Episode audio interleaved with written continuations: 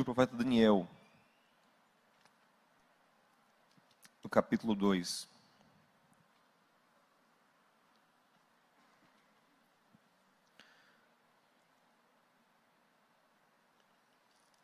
O profeta Daniel fica ali no Antigo Testamento, já mais para o final.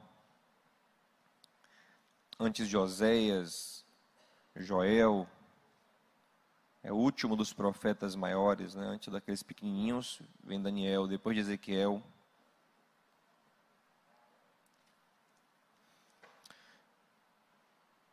Capítulo 2.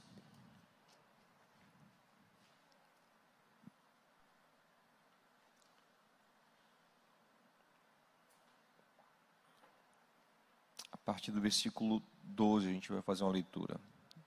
Versículo 12. Pai querido e amado, eu te louvo pela tua palavra.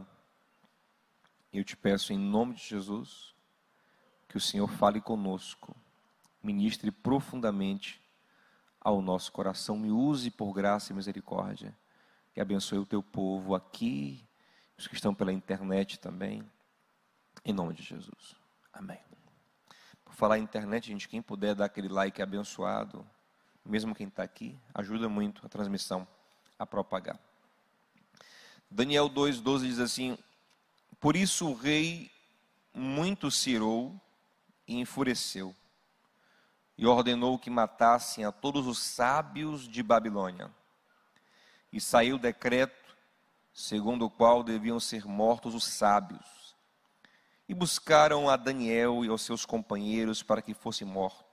Então Daniel falou avisada e prudentemente a Arioque, capitão da guarda do rei que tinha saído para matar os sábios de Babilônia. Respondeu e disse a Arioque, capitão do rei: Por que se apressa tanto o decreto da parte do rei? Então Arioque explicou o caso a Daniel. E Daniel entrou e pediu ao rei que lhe desse tempo para que lhe pudesse dar a interpretação. Então Daniel foi para sua casa e fez saber o caso a Ananias, Misael e Azarias, seus companheiros para que pedissem misericórdia ao Deus do céu sobre este mistério, a fim de que Daniel e seus companheiros não perecessem, juntamente com o restante dos sábios da Babilônia. Meus amados, Deus tem falado muito comigo nesses últimos dias sobre a necessidade de nos voltarmos a Ele com muita fé, muita dedicação, a fim de encontrarmos nele o que não podemos encontrar em mais ninguém.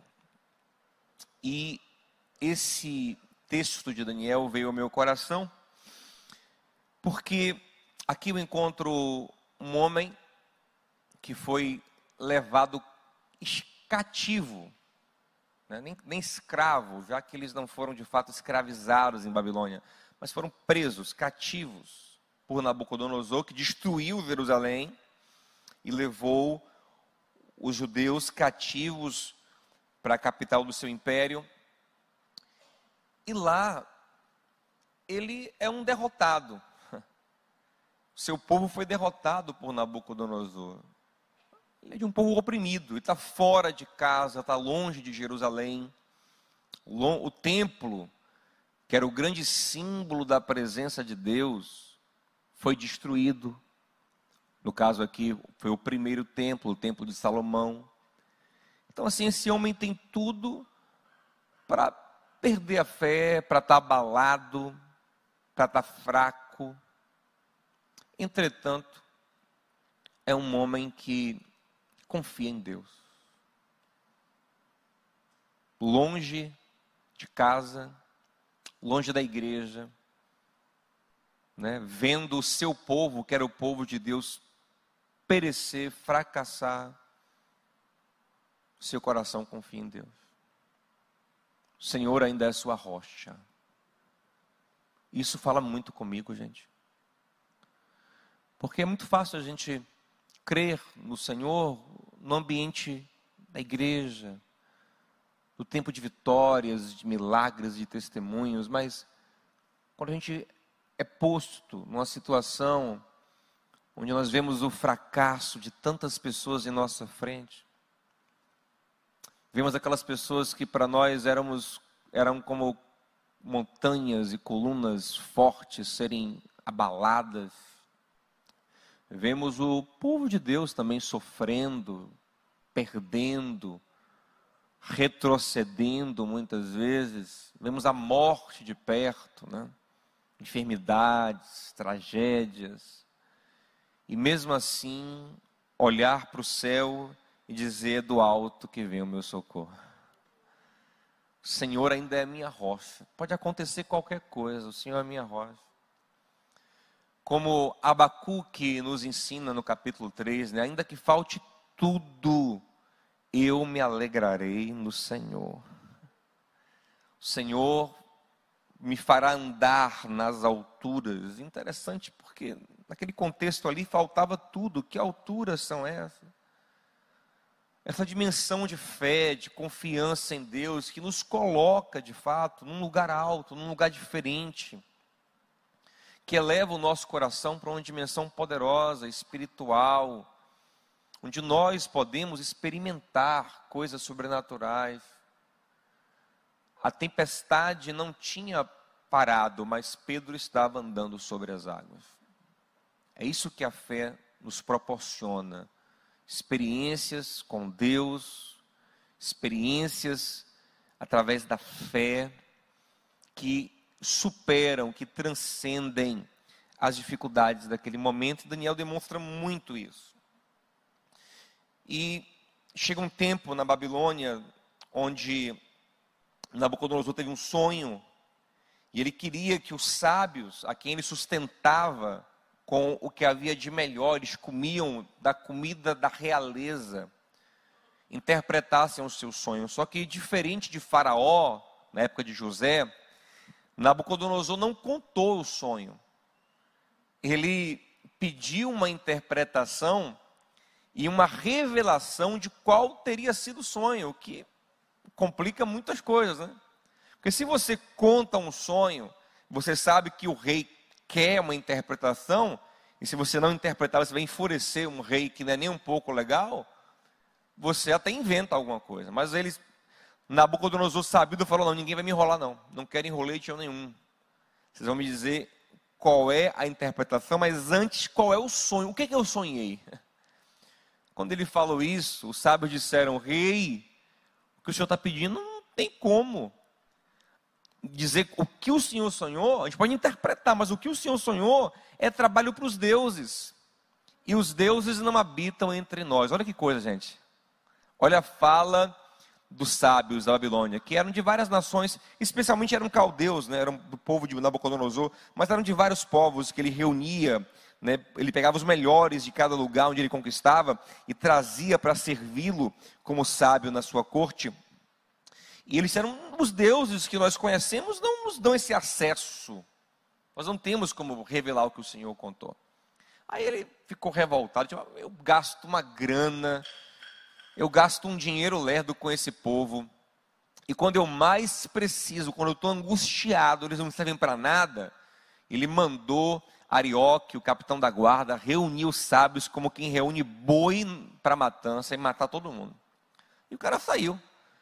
Aqueles que estavam ali já ficaram no cantinho lá, ó, fica aí, nem saiam daqui. Aí saiu catando todo mundo, de casa em casa, e foi buscar Daniel, né, Azarias, Misael e Ananias, que eram os jovens judeus, né, amigos que serviam ao Senhor e também eram sábios na corte de Nabucodonosor. E quando chegou em Daniel, Daniel falou: ah, Mas por que essa pressa? E Arioque explicou o caso. Daniel disse: Não, eu vou lá falar com o rei. E Daniel entrou na sala do rei. Daniel disse: Rei, eu quero um tempo, porque eu vou te dar.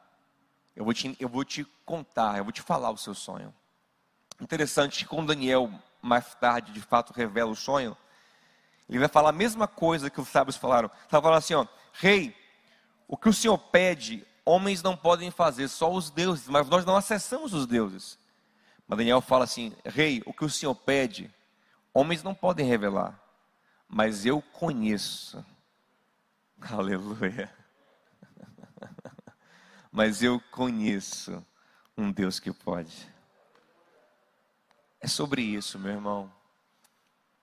É sobre conhecer quem pode. A Bíblia não é sobre poder, é sobre conhecer quem pode. É sobre ter relação com quem tem poder. Você entende? É sobre ter acesso a quem tem poder. é isso. É caminhar com quem pode. É construir com quem pode.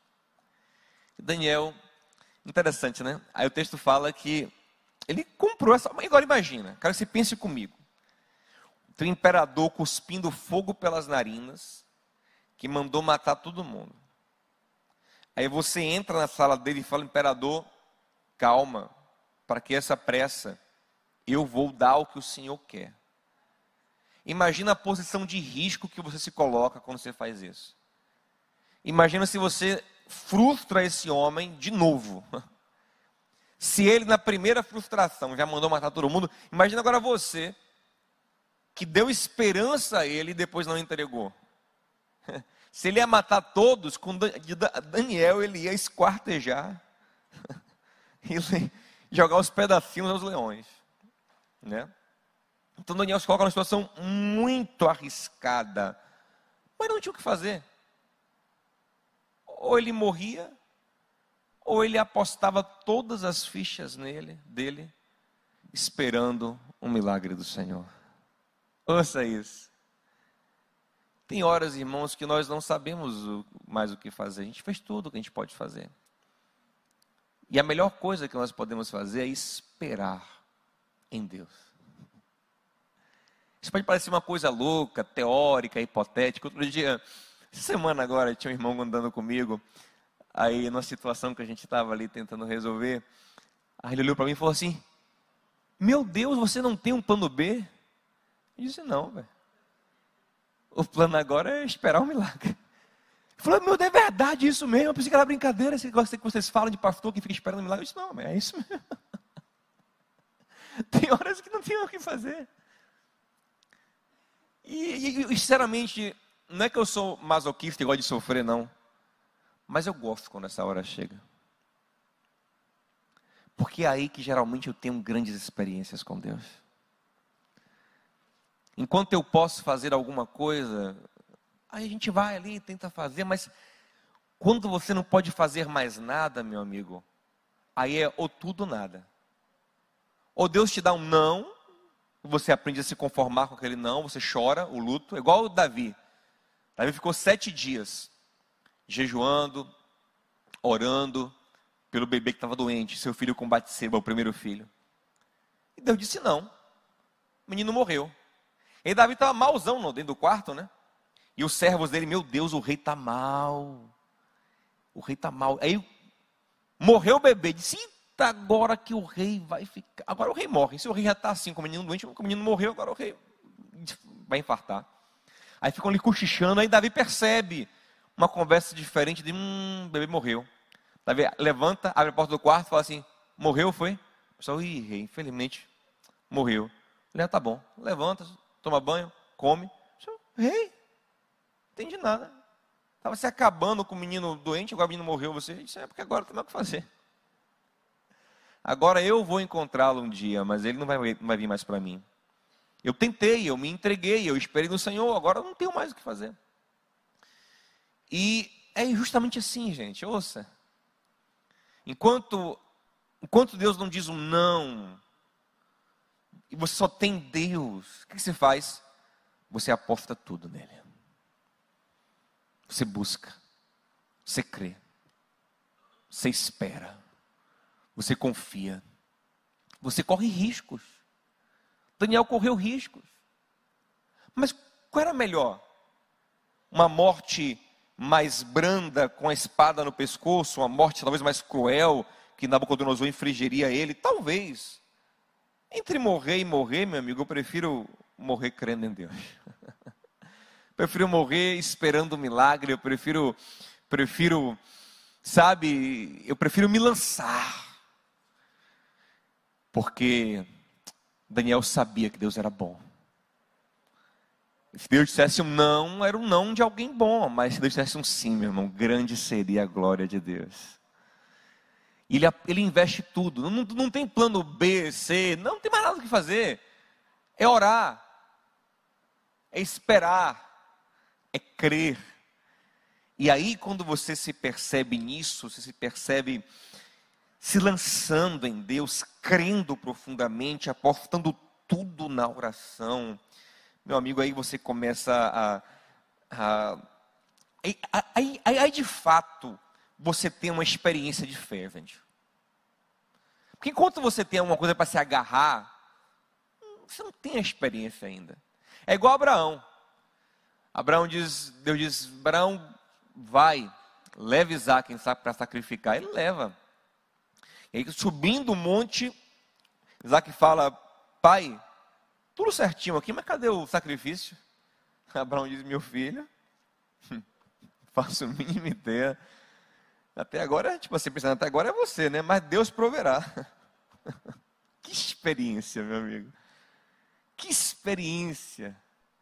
Só que nós muitas vezes não temos coragem de viver coisas assim. A gente prefere o quê? Se acovardar não crer, não confiar, não criar expectativas porque eu vou me frustrar, sabe? Não, meu irmão. Tem horas que tudo que você tem que fazer é se apegar nele e falar: Senhor, eu... é igual Jó.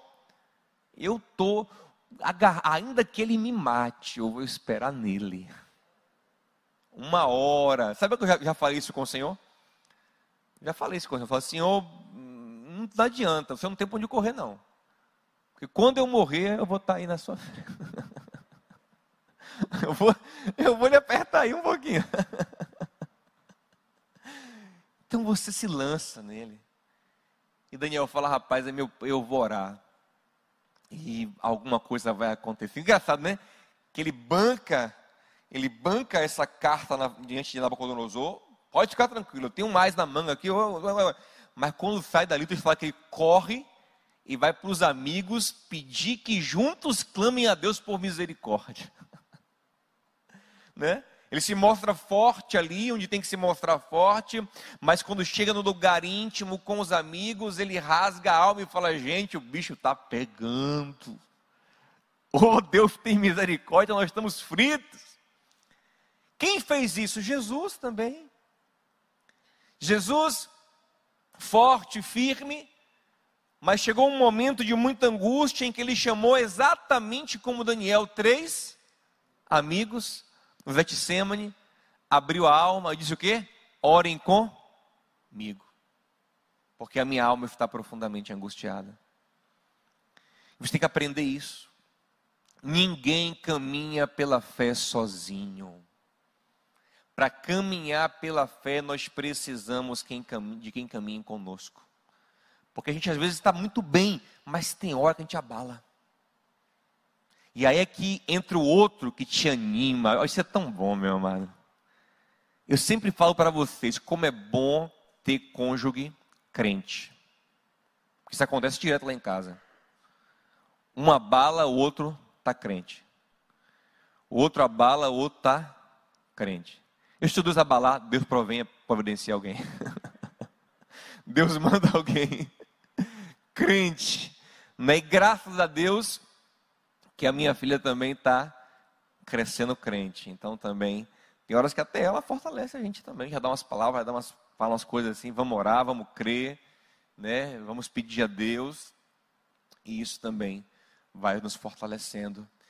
Então você tem que aprender que caminhar pela fé nunca é uma caminhada solitária. Daniel, ó, sozinho lá, rei, Fica tranquilo, eu vou trazer, mas por trás, para Azarias, Misael Ananias, gente, vamos orar aqui. Eu assumi um compromisso, você não tem ideia. Ou vocês me ajudem em oração, eu não sei o que vai acontecer. Agora eu lhe pergunto, quem, quem é que ora com você? Ou você é uma pessoa solitária, que não compartilha nada com ninguém. Isso pode acontecer por duas coisas. Primeiro, porque você é egoísta, e para você mesmo, então não tem comunhão com ninguém. Segundo, porque você é orgulhoso. Você não tem coragem de pedir ajuda a ninguém, de compartilhar seus problemas com ninguém. Jesus, o perfeito, teve a humildade de chamar pessoas bem inferiores a ele e falar: gente, eu estou angustiado a ponto de morrer, orem comigo.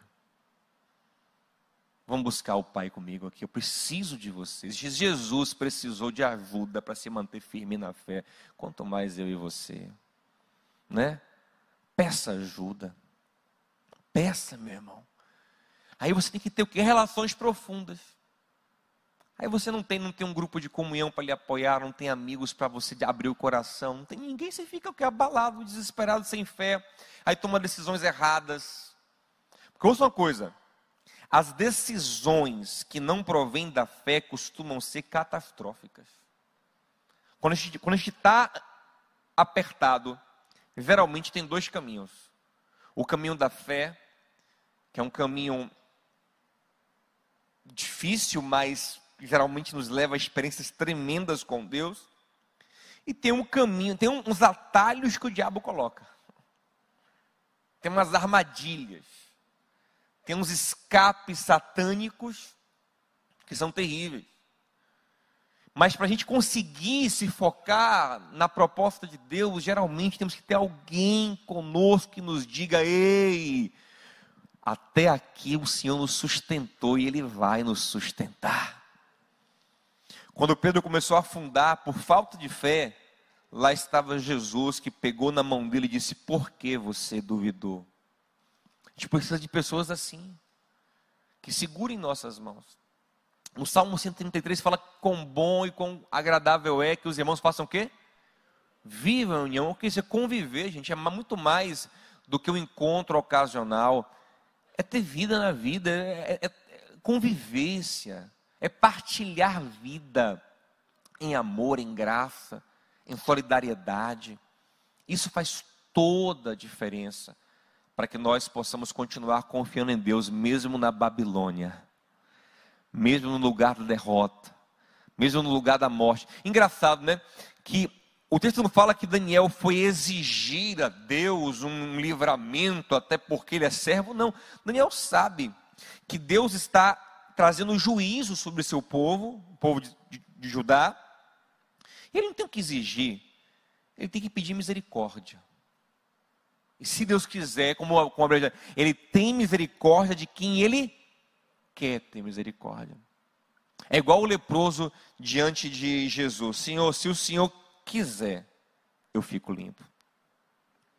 E é isso que a gente tem que aprender. Eu vou para um outro ponto aqui. Sabe, porque muitas vezes a gente ora e as coisas não funcionam, não acontecem. Como Paulo diz, porque nós não sabemos como buscar o Senhor. A gente busca do lugar errado, da forma errada, cheio de presunção no coração. Nós precisamos entender a nossa posição. Entender quem nós somos. Somos filhos amados, sim. Mas servos também de um Deus Todo-Poderoso que tem propósitos que vão para muito além dos nossos sonhos, desejos e planos. Então não é para porque eu estou afim, porque eu quero muito, o Senhor tem que mover os céus e a terra para fazer. Não. Não. Mas é porque muitas vezes Ele se compadece de mim por, por pura misericórdia. Por isso que é importante a gente aprender a se humilhar diante dele. Aprender a aprofundar. Lá em Daniel capítulo 9, diz que Daniel começou a orar e a resposta não vinha. E o que ele fez? Começou a jejuar, começou a se humilhar, começou a se rasgar, a pedir perdão por pecados do povo, por pecados dele ele aprofunda a sua oração porque ele sabe que Deus não deve nada a ele. É ele que tem que se ajustar mais ao Senhor, tem que quebrantar o seu coração. A gente falou esses dias aqui sobre a necessidade de aprender a jejuar de novo, gente. Por que jejuar é tão importante? Porque jejum na Bíblia é um estado de humilhação. E por que a humilhação é importante? Porque a humilhação te traz para o lugar certo. Quando você se humilha, você se torna humilde, que vem de humus, terra, que é o que você é mesmo. Quando estamos exaltados, estamos iludidos, achando que somos o que nós não somos, então nós não sabemos nem orar como convém. É o que Paulo diz em Romanos 8, 26. Ele fala: Por não sabermos orar como convém, o Espírito Santo intercede por nós como? Com a teologia correta, não é isso? Não com gemidos. A questão ali não é saber a teologia da oração. A questão ali é ter o coração quebrantado e contrito. Como você não tem um coração quebrantado, o Espírito, por misericórdia, ele entra para gemer. Porque o que Deus não rejeitará, Salmo 51, 17, é um coração quebrantado e contrito. Sabe por que muitas vezes você não está acessando nada? É porque você está falando com Deus do lugar errado. E Deus, por misericórdia e bondade, Ele não pode lhe ouvir enquanto você não assume o seu lugar de humildade, humilhação diante dele. Por quê? Porque senão ele vai estar tá te estragando. Imagina um, um pai que o filho grita com ele e ele fica obedecendo a, a, a, os comandos da criança birrenta. Tem pai que faz isso, infelizmente. O que o pai está fazendo com aquela criança? Estragando. Como a gente fala, né? criando um monstrinho. né? Minha mãe! Ela vai. Não. Minha mãe. Meu que? Meu que, mãe? Se respeite, velho. Fale baixo comigo. Me respeite. Oh, minha mãe, você. A senhora. É vendo como é assim? Ah, cala essa boca, menina. Aí ele vem. Ô oh, mãe, a senhora poderia, por favor. Ah. Está fazendo um bem a ele. Porque ele tem que saber que ele é uma criança tola ainda, que não sabe nada da vida, dependente, porque isso vai levar ele o quê? Ah, pastor, para que humilhar a criança? Sim. Sim, eu, eu entendo aqui, pelo amor de Deus, para cortarem meu, meu vídeo, ó, oh, pastor ensina a humilhar as crianças. Humilhar, entenda, é colocar no lugar certo, lugar real. A soberba é uma ilusão. A Bíblia manda a gente se humilhar o tempo todo. Por quê? Porque é voltar para a verdade. Nada podemos senão pela verdade. E uma criança que dá ordens é uma criança iludida. Ela acha que sabe mais que os pais, que pode mais, que é dono de tudo. Você entende? Então, quando uma criança aprende que ela não sabe as coisas, que ela é dependente, que ela não pode, ela foi para o lugar certo. Então ela vai evitar um monte de bobagem. Ela vai aprender a se relacionar com o mundo, com a vida, a partir do lugar certo. E nós muitas vezes não estamos acessando o Senhor porque o Senhor é o melhor Pai do mundo. E você precisa acessar Ele do lugar certo. A sua oração muitas vezes tem que estar cheia, sabe de quê? De confissão de pecado. Está tudo errado, Aí você vai diante do meu cara de pau como se nada fizesse. Mas peraí, meu amigo, você tá, tem tanta coisa para você acertar comigo aqui, você não vai nem me contar nada. É tipo assim, aquele filho que pegou o carro do pai, bateu o carro, estragou, volta no outro dia, pede outro carro. Pai, me dá o carro da minha mãe agora. Mas peraí, pai. Você não vai nem me falar sobre o que aconteceu ontem com o meu, com meu carro?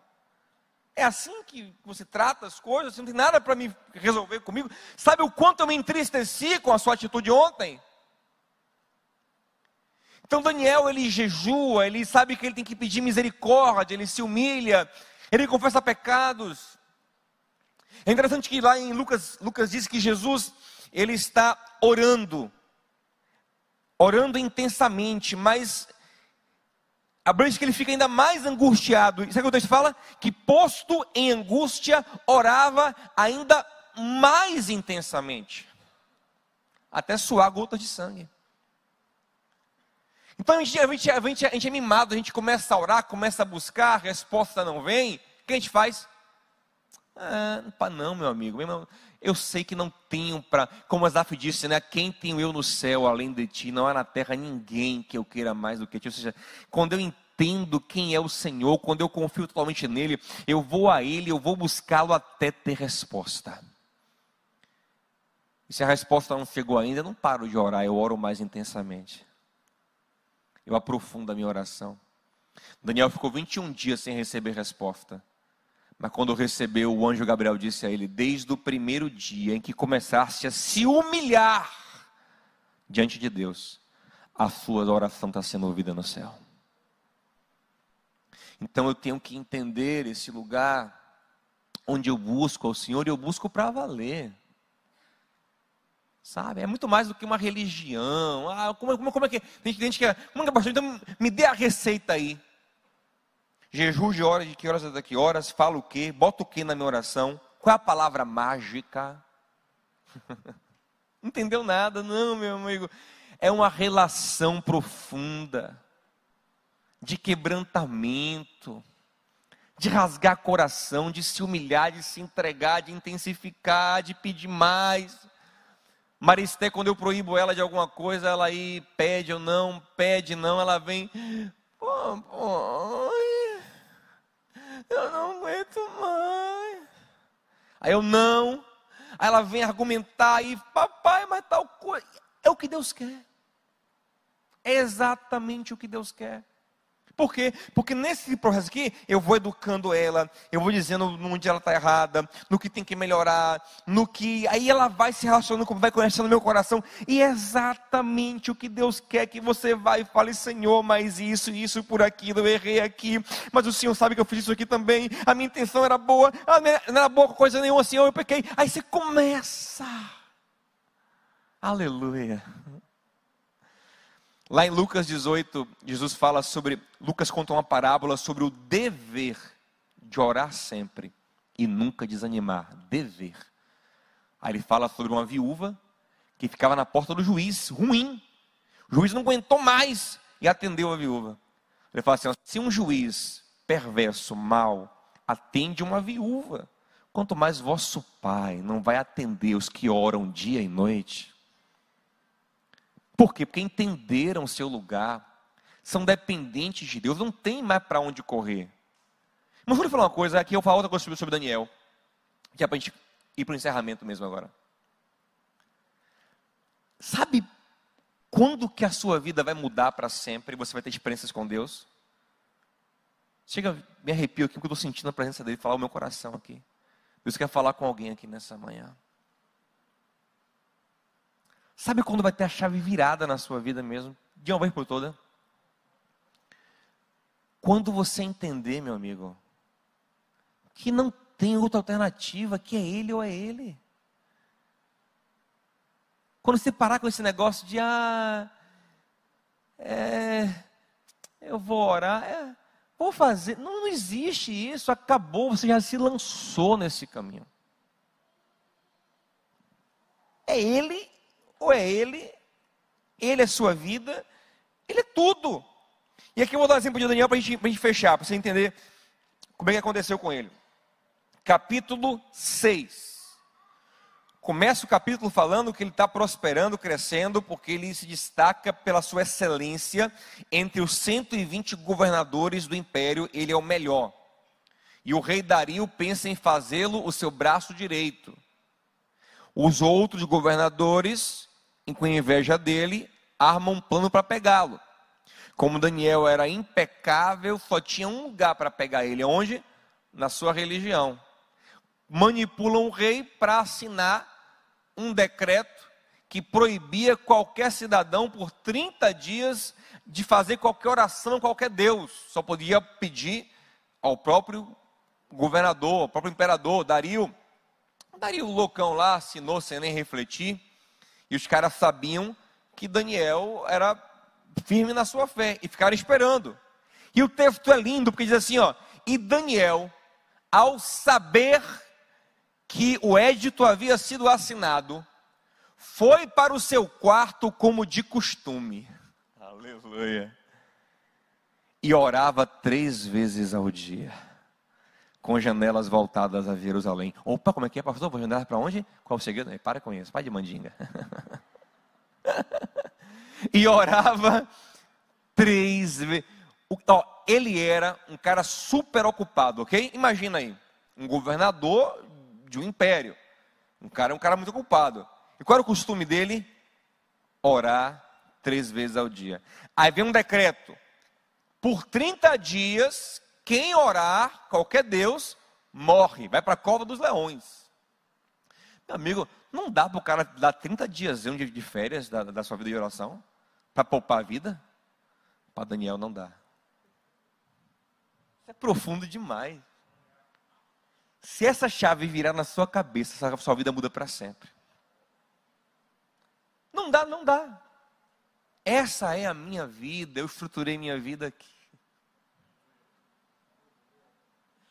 Tudo que eu construí, onde eu estou aqui hoje, a minha posição, tudo que eu vivo, está estruturado aqui. Eu não posso mais largar a minha fé.